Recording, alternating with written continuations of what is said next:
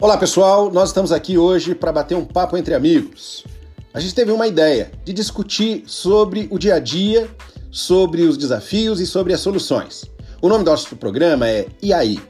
E nós convidamos você para participar. Então, eu queria fazer só uma pergunta para você. E aí? Como é que está sendo a sua vida hoje? Entra no papo, ouve com a gente.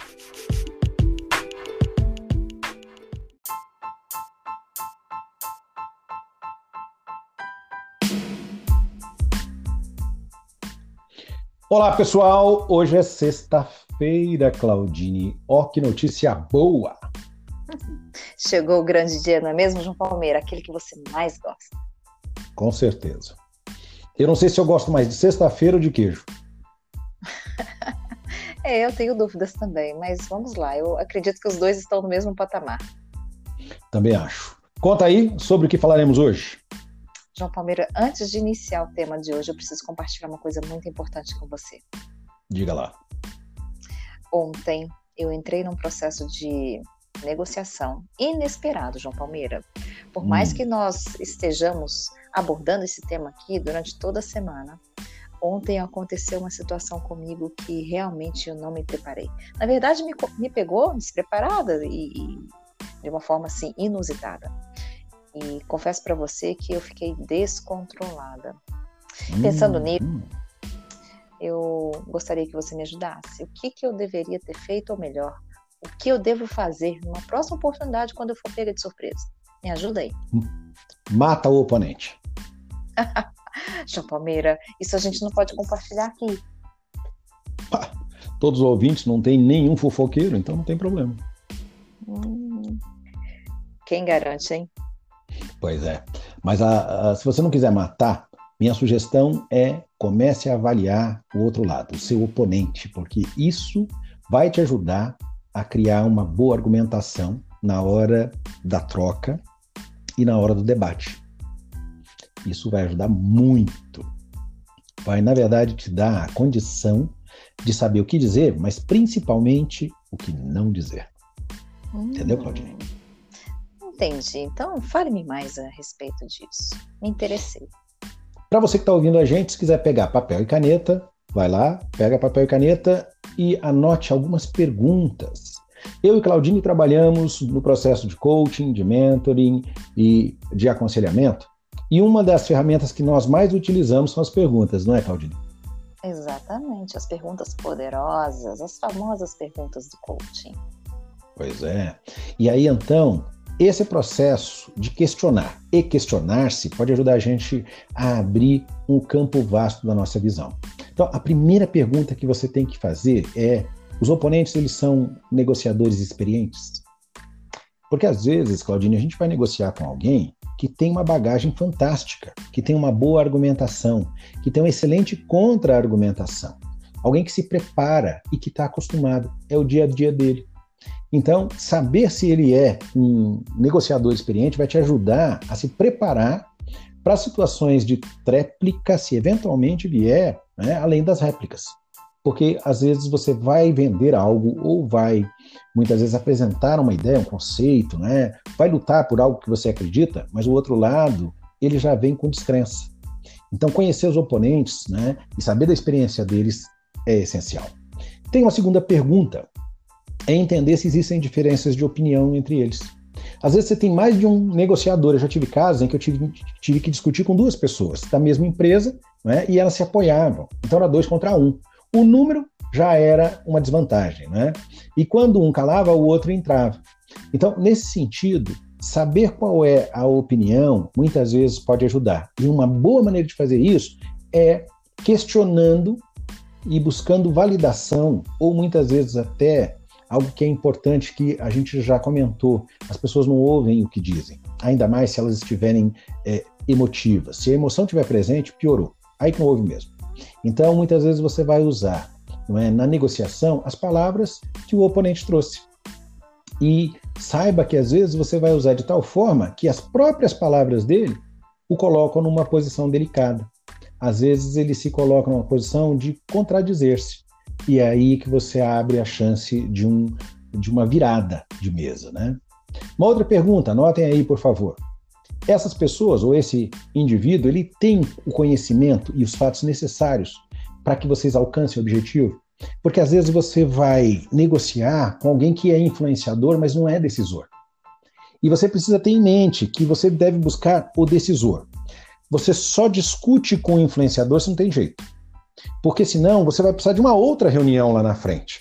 E às vezes o influenciador não quer deixar que o decisor entre na parada. Ele quer filtrar e levar.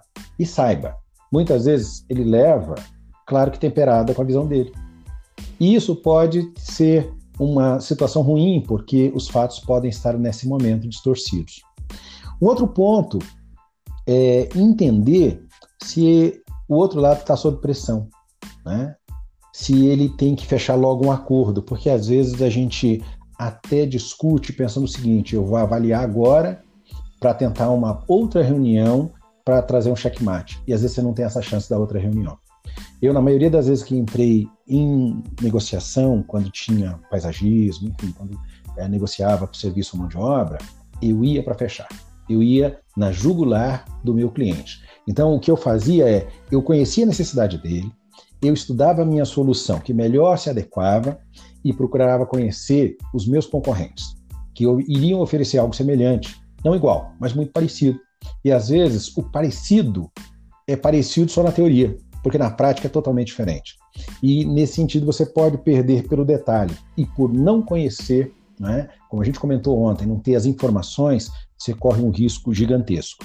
Então, esses são ou essas são perguntas que você deve avaliar, não é, no, no momento em que você vai discutir com um ou mais oponentes. E também deve avaliar, né, Claudine, uma área que a gente é especialista, que está relacionado a os perfis comportamentais. É? O mais conhecido, né, é aquele que a gente domina é, com, com, relativa facilidade, que é o DISC, né? o dominante, o influente, né?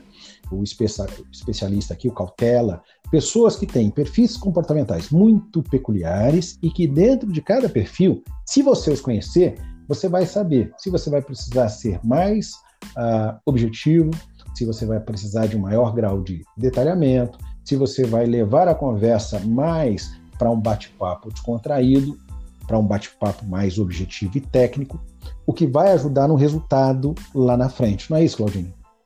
Exatamente, João Palmeira. E assim, o quanto é, fazer a leitura do seu oponente analisando o perfil comportamental nos ajuda a entender a necessidade do outro e alinhar a nossa comunicação. Eu, particularmente, quando tenho tempo, né, para seguir todas esses, essas etapas, essas dicas que você uhum. acabou de compartilhar, é, eu sou muito bem sucedida nas minhas negociações.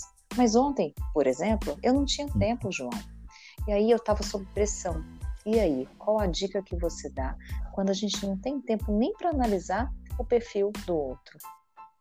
Primeira coisa importante tem a ver com a neurociência. Respire profundamente, solte devagar. Olhe nos olhos do indivíduo. Enquanto você respira, você oxigena o cérebro e seu cérebro é altamente sensível à oxigenação. Isso vai te dar condição e clareza para a tomada de decisão. Porque existe uma área do cérebro chamada cérebro reptiliano, que é aquele que você vai no automático. A pessoa bate a mão na mesa, você bate também. Ela fala mais alto, você fala, ela ofende e você contra-ataca. Agora, quando você respira, você leva oxigênio para o córtex pré-frontal, que é onde você começa, termina, decide e escolhe o melhor. Então, o que você precisa se lembrar quando você estiver uh, diante de pessoas que eventualmente queiram te manobrar? Eu acho que essa é uma boa palavra. Primeiro, você tem que resistir quando ele introduz algo inesperado, por exemplo, um, novo assunto. Né? Traga de volta para o assunto da discussão. Não deixe que ele leve para um outro lado, porque muitas vezes ele quer te desestabilizar. Outra coisa, ignore muitas vezes os ataques pessoais. Às vezes o indivíduo ele faz comparações sarcásticas, né, com aquela situação de é brincadeira, mas ele fala algo para cutucar. E isso toca o nosso emocional e gera uma série de sentimentos, né, Claudine? Então, nesse momento, sugestão: use o humor. Né? O humor cabe em qualquer situação. E não levando para o lado uh, pessoal, você se blinda de certa maneira, né? Isso pode te ajudar, porque às vezes tem um monte de manobra, Claudine, que a gente pode imaginar. Você sabe quais são algumas delas? Hum, Não imagino. Compartilhei. Quais são essas manobras? Por exemplo, ameaça. Né? Muitas vezes a, a pessoa ela faz advertências, às vezes diretas, às vezes indiretas, falando de consequências que a gente não quer. Né? Então, ele, ele coloca a situação como risco e, no risco, ele coloca as penalidades. Existem também os insultos, né? Que como eu comentei, você tem que se brindar. Às vezes a pessoa ela questiona sobre o seu desempenho, sobre a sua empresa, sobre a sua competência profissional, sobre o seu produto, sobre a sua maneira de ver, ou às vezes se é uma pessoa de perto, né, que te conhece, dos momentos na sua vida em que você já errou e traz algo que não tem absolutamente nada a ver. Mas a ideia aqui é de insultar. Às vezes você vai ter que negociar com alguém que blefa. Você já jogou carta, Claudine? Já joguei, mas confesso para você que eu não gosto, João Palmeira. Pois é. Mas quem joga e que está ouvindo a gente e que sabe, muitas vezes as pessoas blefam, né? É uma ameaça que não é muito específica, mas a pessoa finge que tem algo que ela não tem, justamente para ganhar alguma situação. Então, às vezes você vai ter que pagar para ver. Você vai, você vai ter que dizer não. Desse jeito eu não aceito, né? Desse jeito que você quer não vai ser bom para gente. Então questione, é? essas intervenções e peça para a pessoa trazer evidências, porque daí você vai desestabilizar o blefe. Tem aqueles que batem né, a mão na mesa para intimidar. Então, como é que ele faz isso? Sabe qual é a técnica mais comum que as pessoas usam para intimidar, Claudine? Hum, agressividade? Uh -uh, chá de cadeira. Ele te deixa esperando. Ele diz o seguinte: eu sou ocupado e você não é importante. Olha que coisa estranha, né? Você dá um chá de cadeira no outro porque você não o respeita. Indiretamente é isso que você está dizendo. Então, muitas vezes ele não só te dá um chá de cadeira, como te coloca numa posição desagradável, ou num local ruim, né? ou numa situação em que você fique ali uh, no momento meio que desconcertado do ambiente. Então, se isso acontece, né, você precisa reduzir essa possibilidade de eliminar a sua autoconfiança. Você precisa ter em mente que você veio ali para fechar um negócio bom para os dois lados. Então não se deixe intimidar, não se sinta enfraquecido e não tenha medo de compartilhar aquilo que você tem para trazer. Existem muitos outros, né? mas eu gostaria de falar de pelo menos mais um ou dois. Os apelos emocionais. Né? Quando a gente está falando de apelo emocional, tem muito a ver com pessoas próximas, né, Claudine? Às vezes o pai ou a mãe que dão aquela chorada, que dão aquela situação de vítima. Não acontece, Claudinho? Ixi, como acontece, viu? E aí é que tá, né? Esse tratamento, às vezes, ele é injusto. Né? Porque a pessoa, ela tenta, de alguma maneira, jogar para você uma responsabilidade que é dela. Né? Então, você tem que ficar firme no objetivo de alcançar um acordo, né? E muitas vezes fazer perguntas para testar aquilo que a pessoa está colocando. Porque uma coisa interessante, quando a pessoa usa de apelo emocional, às vezes ela dá uma floreada, às vezes dá uma mentidinha, não é aquela mentidinha de leve. O problema é que o mentiroso tem que ter uma boa memória, porque senão você pega ele na curva. Então, quando você pede não é, e reivindica para ele dizer o que é que ele está querendo, e ao longo do processo né, você faz novas perguntas, muitas vezes até uma pergunta invertida, aí a pessoa cai na contradição e você pega nesse sentido. E finalmente, uma outra manobra que é muito comum é quando a pessoa testa o limite. Né? Ela quer mais e mais que você abra possibilidades, que você dê algo mais, que você faça concessão, né? para que você possa ter o, o contrato fechado, para que você possa ter o fechamento do negócio ali. Então você tem que estar certo sobre o que você está aceitando e tem que deixar muito claro que naqueles moldes, até onde você já colocou, é algo que vai ser bom para os dois lados. A partir daí, novas concessões vão trazer algo ruim para os dois lados. Né? Vão perder uma chance maravilhosa é, de conseguir os resultados que espera. Então, toma cuidado né, com o negociador emotivo, com o negociador agressivo, com o negociador indeciso. Às vezes o cara é indeciso mesmo, né? ele é ruim de negociação às vezes ele joga é, com a indecisão. E o confuso, que quer de alguma maneira usar é, todo tipo de confusão para te desestabilizar. Nesse sentido, se você conseguir é, estar bem preparado, ter objetivos, definir as prioridades, né, criar a sua argumentação ou proposição, como a gente comentou. Se você for confiante, mesmo que ele tente de desestabilizar na hora do debate, e você se manter firme, respeitoso e não deixar a emoção te contaminar, tenha certeza, você vai chegar a um bom resultado. É por aí, Claudinha. Adorei, João Palmeira.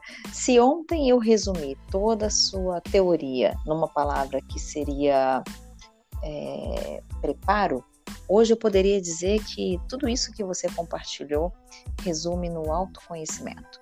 O quanto eu me conheço, eu me reconheço, eu consigo fazer leitura do mundo e estabelecer as estratégias necessárias para me relacionar com as pessoas com as quais possivelmente eu me sinta ameaçada ou mesmo é, talvez despreparada.